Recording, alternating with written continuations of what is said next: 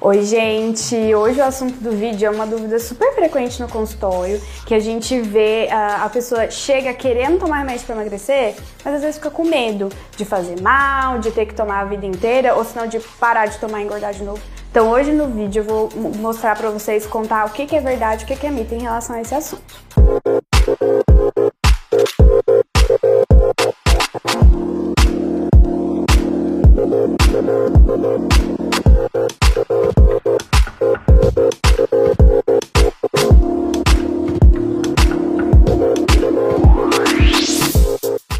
Meu nome é Marielle Melo, sou endocrinologista e meu objetivo é tratar obesidade, diabetes e tireoide de uma forma leve e descomplicada.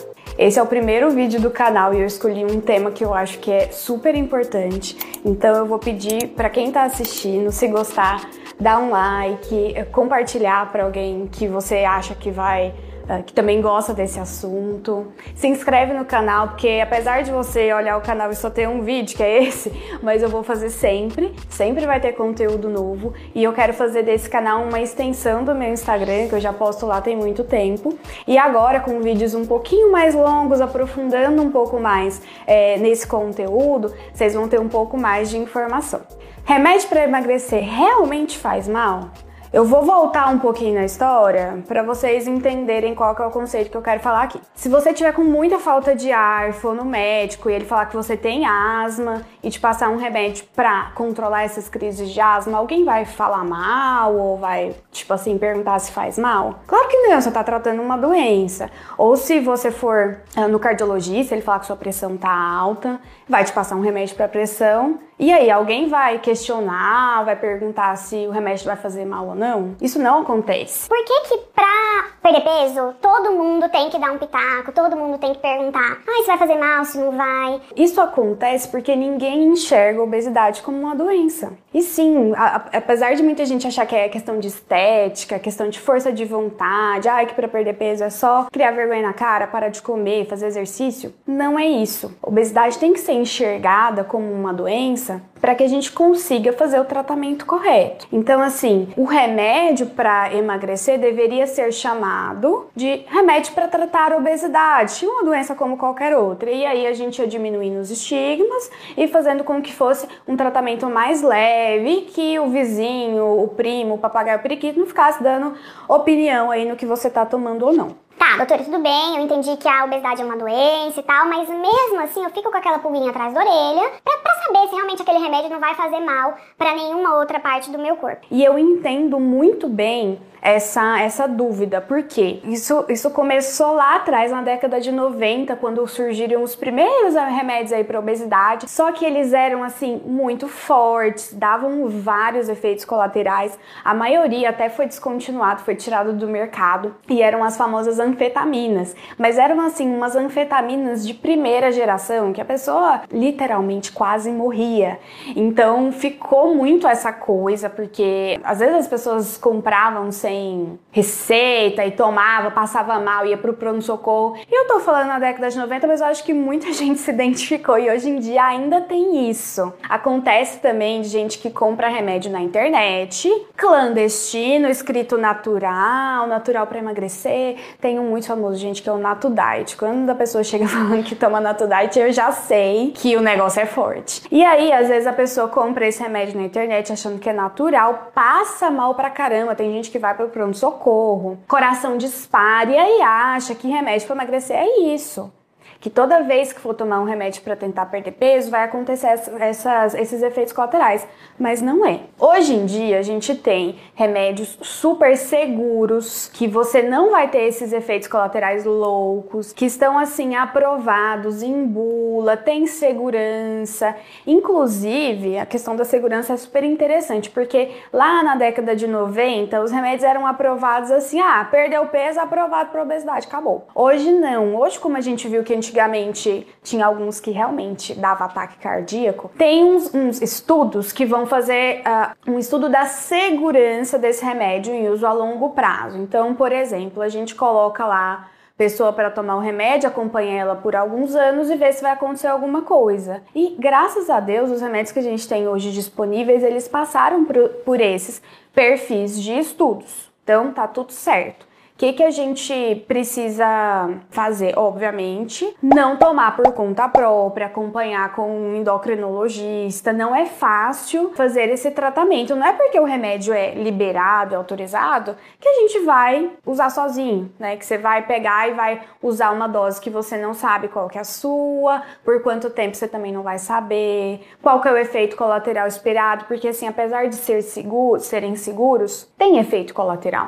A maioria dos remédios tem efeito colateral. Então a gente vai precisar realmente desse acompanhamento médico. Então, assim, eu acho que eu vou resumir mais ou menos é, essa lenda e esse mito de que remédio para emagrecer faz mal em três pontos específicos. Em primeiro lugar, que a obesidade não é visto ainda como uma doença, é visto mais como estética, e quem toma remédio parece que está querendo atalhar, pegar um atalho, não fazer muito esforço. Eu acho que esse é o primeiro ponto que a gente tem que desmistificar. O segundo é que realmente teve antigamente uns remédios fortes e que hoje em dia a gente não usa mais.